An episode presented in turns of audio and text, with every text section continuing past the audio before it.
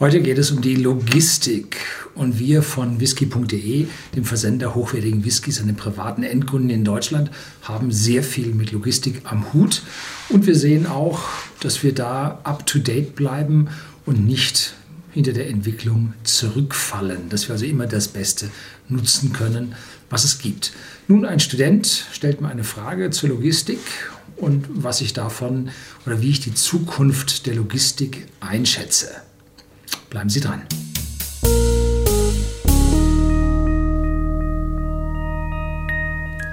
Guten Abend und herzlich willkommen im Unternehmerblog, kurz Unterblog genannt. Begleiten Sie mich auf meinem Lebensweg und lernen Sie die Geheimnisse der Gesellschaft und Wirtschaft kennen, die von Politik und Medien gerne verschwiegen werden. Und heute geht es um Logistik und ein F.B. fragt mich über die Zukunft der Logistik. Sehr geehrter Herr Lüning, mit Spannung verfolge ich fast jedes Ihrer Videos auf Ihrem Unterblog. Gerade Ihre Videos zur Wirtschaft haben mich hellhörig gemacht. Derzeit absolviere ich ein duales Logistikstudium. Ja, ich habe mein ganzes Video über duales Studium gedreht und was daran so toll ist. Beim großen Logistikdienstleister im KEP-Bereich. Jo, das habe ich googeln müssen, was KEP heißt. Haben wir nämlich nicht mit zu tun. Kurier, Express, Paket. Nun, da haben wir es nicht. Wir haben es eher mit Massenversand zu tun. Und frage mich, wie Sie die Zukunft der Logistikbranche einschätzen. So, da muss ich erstmal sagen, jo, äh, Logistik immer mehr zunehmend, immer mehr globale Vernetzung, immer mehr Onlinehandel, immer mehr Internetversandhandel. Äh, Logistik ist ein wichtiges Ding, boomt ohne Ende, sicherlich mit Zukunft, allerdings auch stark von der Konjunktur abhängig. Wenn die Konjunktur einbricht, die ganzen Konsumgüter wegfallen, dann bricht auch die Logistik zusammen ein Stück weit. Also ganz, ganz wichtig für die Zukunft, aber konjunkturabhängig. Werden umweltschädliche Verkehrsträger wie Lkw und Flugzeug durch sich anbahnende Umweltvorschriften in den Hintergrund rücken? Jo, also da muss man sagen, äh, Verkehrsträger wie Lkw und Flugzeuge Jetzt muss man gucken, wie man die nutzt und gegen was man die vergleicht. Und wenn man Flugzeuge auf der Langstrecke mit der Eisenbahn und mit dem Pkw vergleicht, dann haben die Flugzeuge wegen des geringeren Reibung, der geringeren Reibung äh, einen besseren Verbrauch pro Sitzplatz, pro Personenkilometer. Gibt überhaupt nichts dran zu rütteln.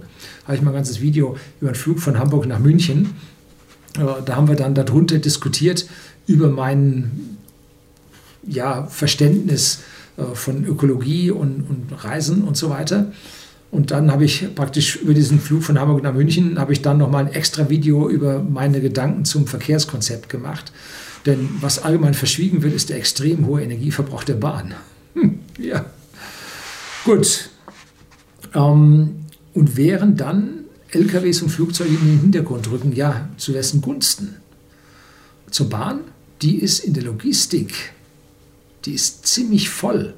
Was kaum einer weiß, äh, die hat 20 Prozent ungefähr des Tonnageaufkommens, Tonnagenkilometer in Deutschland und ist voll. Sie kriegen auf die Nord-Süd-Strecke kriegen sie keinen Waggon mehr drauf. Das ist sowas von voll, können sich gar nicht vorstellen. Und die haben gesagt, ja, wir müssen mehr auf die Eisenbahn bringen und so. Voll. Geht nicht drüber. Schauen Sie auf den Brenner an, die Züge, die über den Brenner fahren. Kriegen Sie auch kaum noch einen Zug mit rein. Ne? Oder einen zusätzlichen Wagen dran. Voll. Äh, und Brenner Basistunnel wird nicht funktionieren, weil wir auf deutscher Seite nichts tun. Man kriegt keine Bahntrasse mehr an irgendwelchen Bürgern vorbei. Das ist, äh, das kriegst du im, im zentralistisch regierten Frankreich kriegst du das durch, aber auf keinen Fall mehr in Deutschland. Also die Bahn an der Stelle wird es nicht sein. Ich habe mal über The Mule, äh, Verkehrssystem unter der Erde, Röhrentransport, referiert oder hier ein Video gedreht, referiert ist halt ein bisschen zu viel. Da gibt es zwei Unternehmen, die das momentan ziemlich weit gebracht haben. Eins, glaube ich, stammt aus Dortmund, ist ein deutsches und eins ist wohl in der Nähe von London angesiedelt. Und die gehen davon aus, dass man dünne Röhren unter der Erde bohrt. Je dünner, umso schneller kann man die bohren. Und da drin laufen dann autonome äh, Schlitten mit vielleicht 70, 80 Kilometer pro Stunde, auf die zwei Paletten draufgehen und damit ja ein permanenter Palettenstrom über diese äh, Wege führt, ohne Abstände, was ja ein Riesenproblem äh, bei der Eisenbahn ist, die großen Blockabstände zwischen den Zügen, dann die begrenzten Längen der Züge äh, für die entsprechenden Bahnhöfe, für die Ausweichstellen, da kriegst du auch nichts mehr hinten dran. Das ist ja alles ein Problem. Und dann muss im Prinzip ein Zug halten, um ein Teil davon abgekoppelt zu werden. Das andere Zeug wird verzögert. Das gleiche beim Passagieren, die ein- und aussteigen müssen. Und deshalb ist im Prinzip diese kleineren Einheiten unter der Erde fahren zu lassen, ist genau das Richtige. Und damit ist The Boring Company von Elon Musk genau das Richtige. Und ich fände es jetzt schade, wenn Elon Musk damit den Durchmarsch macht und die deutschen und britischen Unternehmen, die schon so lange darüber Gedanken gemacht haben, nirgendwo zum Zuge kämen.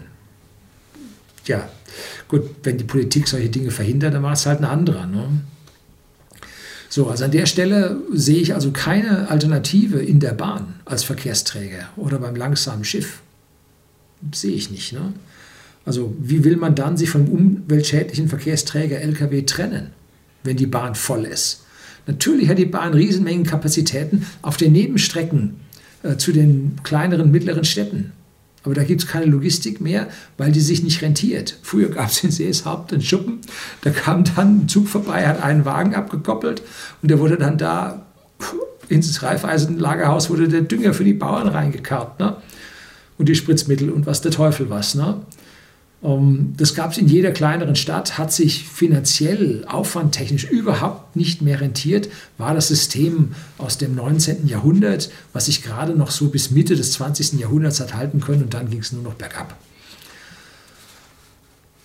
So, also da kriegst du nicht mehr auf die Bahn drauf, vor allem weil dann in der Fläche viel zu wenig Verkehrsaufkommen ist. Wenn man große Werke hat, wie jetzt ein Automobilwerk, was Keul für Coils für die Karosseriefertigung angeliefert bekommt, dann sind die zu schwer für LKW. Du kannst ja keine Schwer-LKWs da permanent fahren lassen. Dann geht es vom Walzwerk äh, auf die Eisenbahn und von der Eisenbahn bis rein in das Presswerk.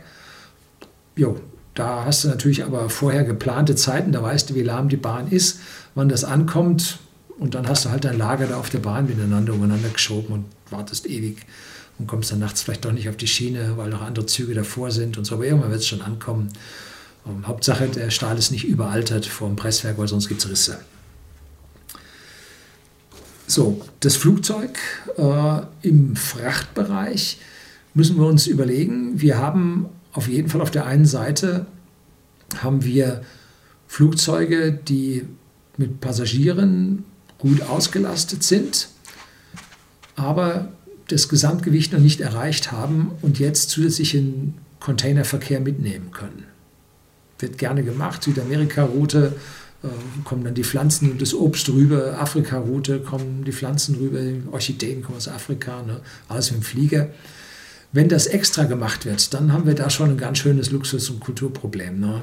Also da weiß ich nicht, ob das dann so richtig ist, dass wir für diese Konsumgüter dann die Flieger fliegen lassen. Weiß ich jetzt nicht.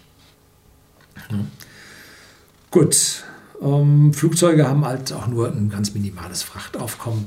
Wenn es weiter weg geht, interkontinental geht, da gibt es dann spezielle Frachtflugzeuge, die fliegen auch deutlich langsamer, mit einem deutlich geringeren Energieverbrauch.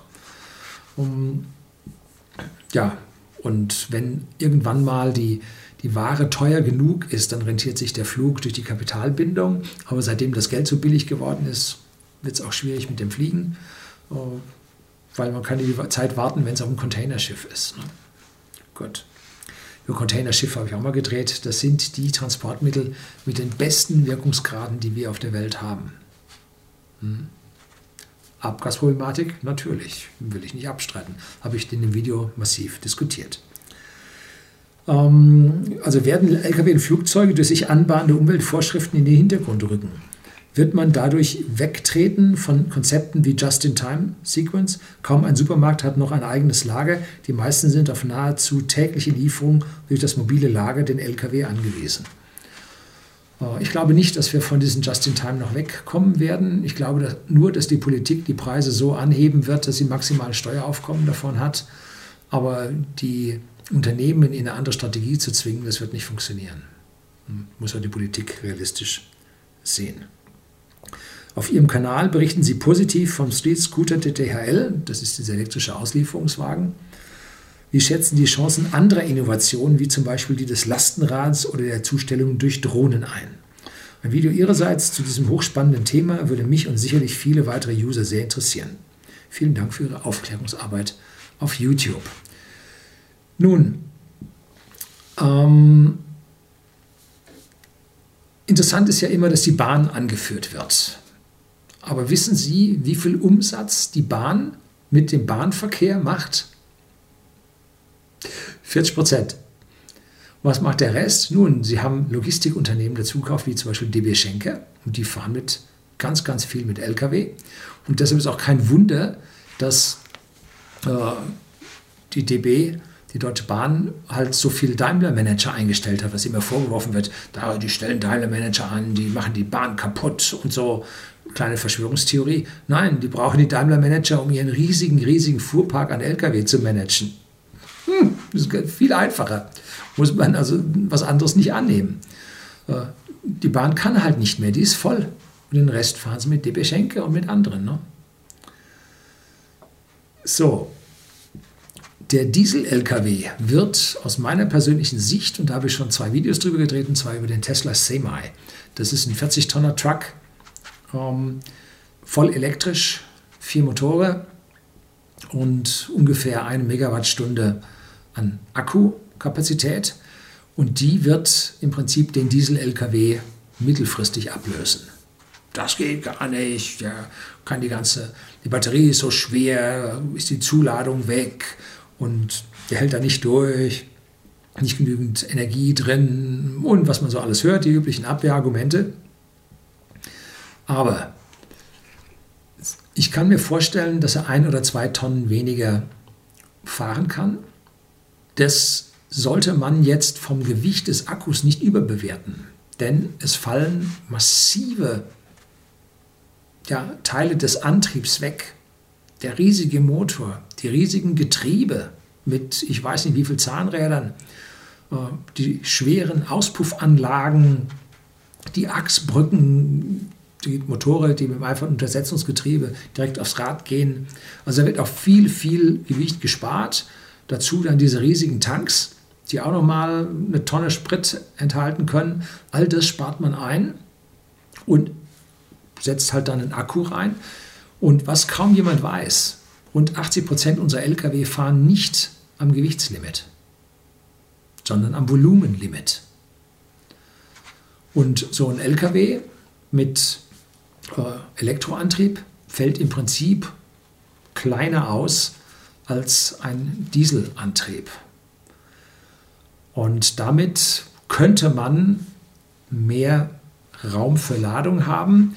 Wird aber so nicht sein, weil die Radgrößen genormt sind, die Auflieger genormt sind und so weiter. Also da wird es an der Stelle äh, nur den normalen Raum geben. Aber auch der ist normalerweise, also wie gesagt, für 80 Prozent aller Fahrten das Limit und nicht das Gewicht.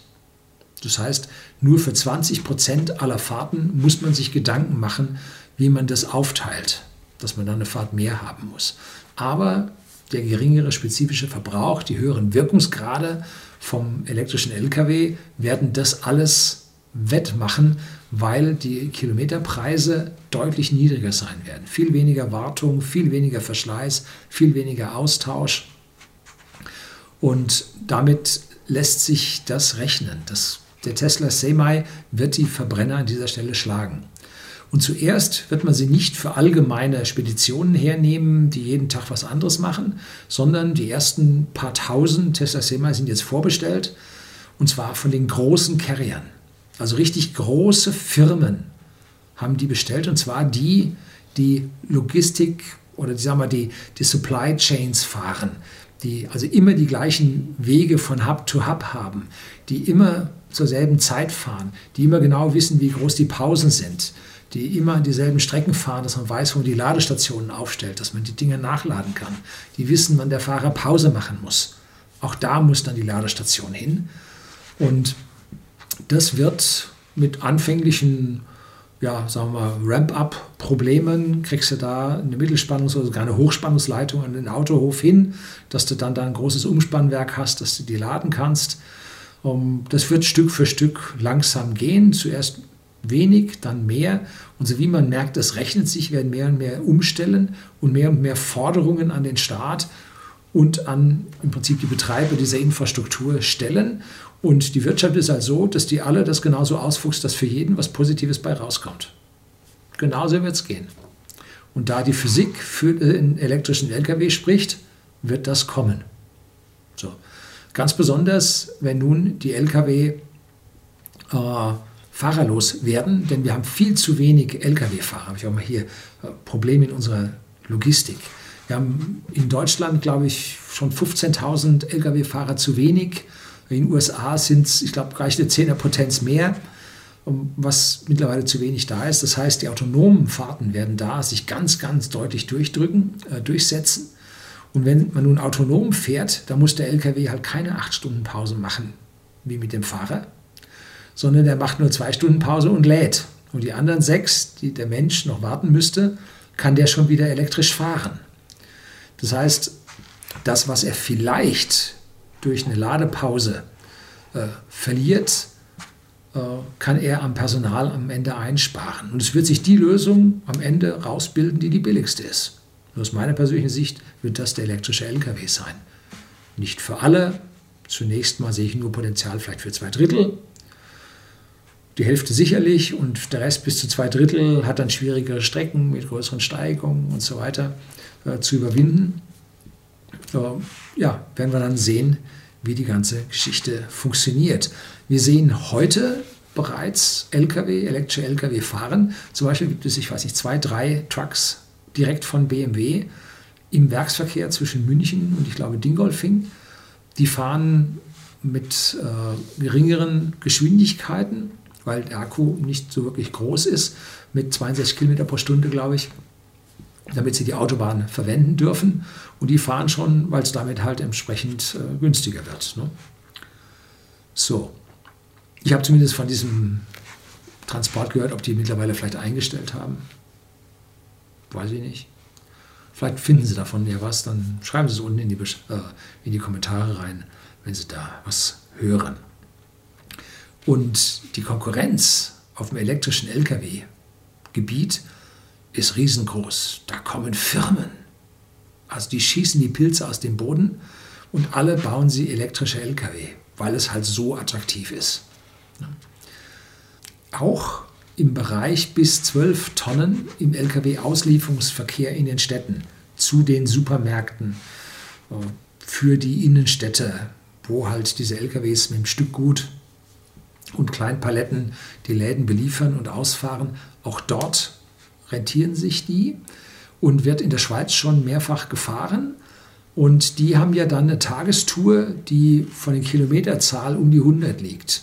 Und in so einen 12-Tonner LKW kriegt man mittlerweile Reichweiten von bis zu 200 Kilometer rein, dass die an der Stelle überhaupt kein Problem haben äh, mit den Reichweiten. Sie können aber die Innenstädte anfahren, weil sie im Prinzip da keine Fahrverbote für ihre Diesel zu erwarten haben.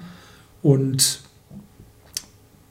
da sehe ich mehr und mehr den Durchbruch kommen, genauso wie bei den Auslieferungsfahrten der DHL mit ihren Street-Scootern. Bei uns im Dorf fahren jeden Tag zwei Stück. Ich habe mich mit den Fahrern regelmäßig unterhalten, die kommen bei uns zu whisky.de äh, hingefahren und äh, übernehmen Pakete, bringen Retouren und, und, und. Und dann fragt man sich mit dem und dann sagt er, ja, äh, ich komme aus der Kreisstadt, muss der rausfahren, in der Kreisstadt Weilheim, da ist die Aufladung sowohl per Strom als auch mit Paketen in dieser Street Scooter. Dann fahren die da 20 Kilometer rüber, äh, fahren dann im Ort ein paar Kilometer und fahren dann die 20 Kilometer wieder zurück.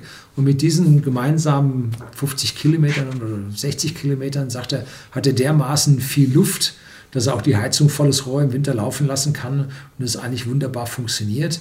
Und die Handhabbarkeit da mit Ein- und Ausladen ist so viel besser als in einem VW-Bus.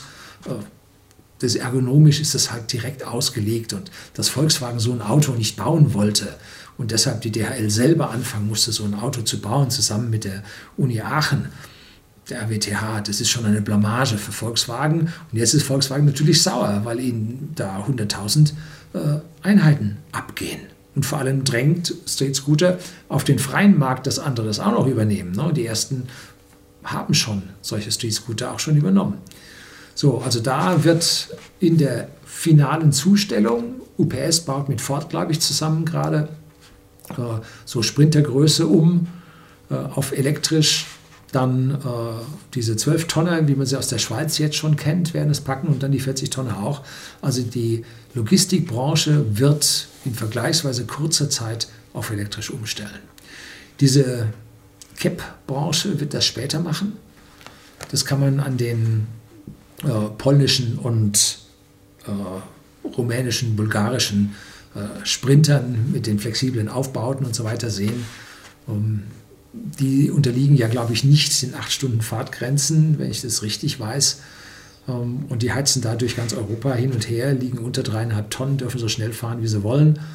Um, also an der Stelle ist sicherlich äh, die Elektromobilität kommt etwas später. Ne? Also das ist der letzte Bereich, wo es dann kommen wird. So, kommen wir zu den Lastenrädern. Die Lastenräder habe ich jetzt öfter schon gesehen. Gibt es auch von der DHL. Äh, habe ich sowohl in der Realität habe ich sie schon stehen sehen, als auch auf einer Messe bei der Vorstellung vom Street Scooter. Hier habe ich ein Video, wo ich den Street Scooter Probe gefahren bin. Ähm, die sind sicherlich toll für die, die bislang mit den Fahrrädern unterwegs waren, dass sie jetzt einen Elektroantrieb mit dabei haben, der ihnen hilft, diese Mengen zu bewältigen. Wobei es mir dann so vorkommt, als ob diese Lasträder, wenn sie einen E-Antrieb haben, noch mehr aufgeladen bekommen. Also was da man manchmal sieht, wie die beim Losfahren riesige Massen zu bewegen haben, wow, das hat was. Das bedarf also dann schon Könnens. Und wenn es dann im Winter geschneit hat, Schnee noch liegt, ähm, noch nicht voll geräumt ist, dann wird es mit diesen Lastenrädern aus meiner persönlichen Sicht schwierig, dass man da also dann die hohe Leistung vor Weihnachten, wenn es schneit, nicht mit denen zwingend erreichen kann. Aber die Alternative, mit einem normalen Fahrrad dazu fahren, sehe ich auch nicht. Ob sie da einen Übergang haben, dass sie jetzt die kleineren Touren der Street Scooter entlasten können mit den Lastenfahrrädern, äh, schwer zu sagen. Ich sehe das Fahrrad momentan als eine sehr, sehr grüne Erfindung, dass man im Prinzip den Bürger ein weiteres Transportmittel unterjubeln kann. Ich sehe das, den Erfolg von elektrischen Fahrrädern vor allem im Freizeitbereich, dass Menschen, die nicht mehr in der Lage waren, mit Muskelkraft ihr eigenes Fahrrad da zu bewegen, wenn es leicht bergauf geht, dass die jetzt auf einmal mit ihrem äh, Akku dann können. Da sehe ich also die Bedeutung der Pedelecs, sehe ich also da viel, viel höher als in diesem Lastenbereich. So, als letztes kommt die Drohne, also der elektrische autonome Flug als Quadcopter, Octocopter oder was auch immer. Und da hat sich gezeigt, nach den Probebetrieben, die die DHL gemacht hat, zum Beispiel Medikamente rüber auf die, Ost, äh, auf die friesischen Inseln zu fliegen, um das alles wurde im Prinzip irgendwann aufgegeben. Man hat die Versuche gemacht, hat gesehen, so wahnsinnig viel kommt da im Moment noch nicht bei rum. Ähm, ich glaube also nicht, dass das tatsächlich passieren wird, aber ich sehe die Drohnen im Passagieraufkommen. Dass wir also hier, äh, E-Hang sind die ersten, äh, Volocopter direkt dahinter, äh, Kitty Hawk, äh, ein sehr, sehr gutes Konzept und aus München Lilium, ähm, die ganz besonders interessant an dieser Stelle äh, gebaut haben. Die sehe ich kommen natürlich nicht bei uns. Das ist verboten. Wo kann man denn da hin, wenn da alle durch die Luft fliegen wollten? Das ist doch bestimmt umweltschädlich. Das machen wir nicht. Äh, und wo wir alles Brummen da dann permanent in der Luft haben, wo kämen wir denn dahin? Ja, knatternde Fächerausbuffe ohne Ende, ne? LKWs, die durch die Städte fahren und brummen wie verrückt, Busse, die also manchmal Lärm abgeben, wenn man im Radl daneben steht. Äh, du fällst tot um mit diesen extremsten Lautstärken, wenn die Busse in diese hohen Drehzahlen gehen, bevor sie schalten. Ah, furchtbar. Und da ist doch dann eine fliegende Drohne in ich sage mal 100 Meter Höhe oder 70 Meter Höhe ist doch ein Zuckerschlecken für die Seele. Ne? So, also das wird mit Sicherheit kommen, das wird alles autonom gehen, da braucht es keine Piloten mehr. Und da sehe ich also ganz, ganz große Zukunft drin kommen. Aber wie gesagt, bei uns zu allerletzt. So, das soll es gewesen sein, meine Gedanken zur Transportlogistik. Herzlichen Dank fürs Zuschauen.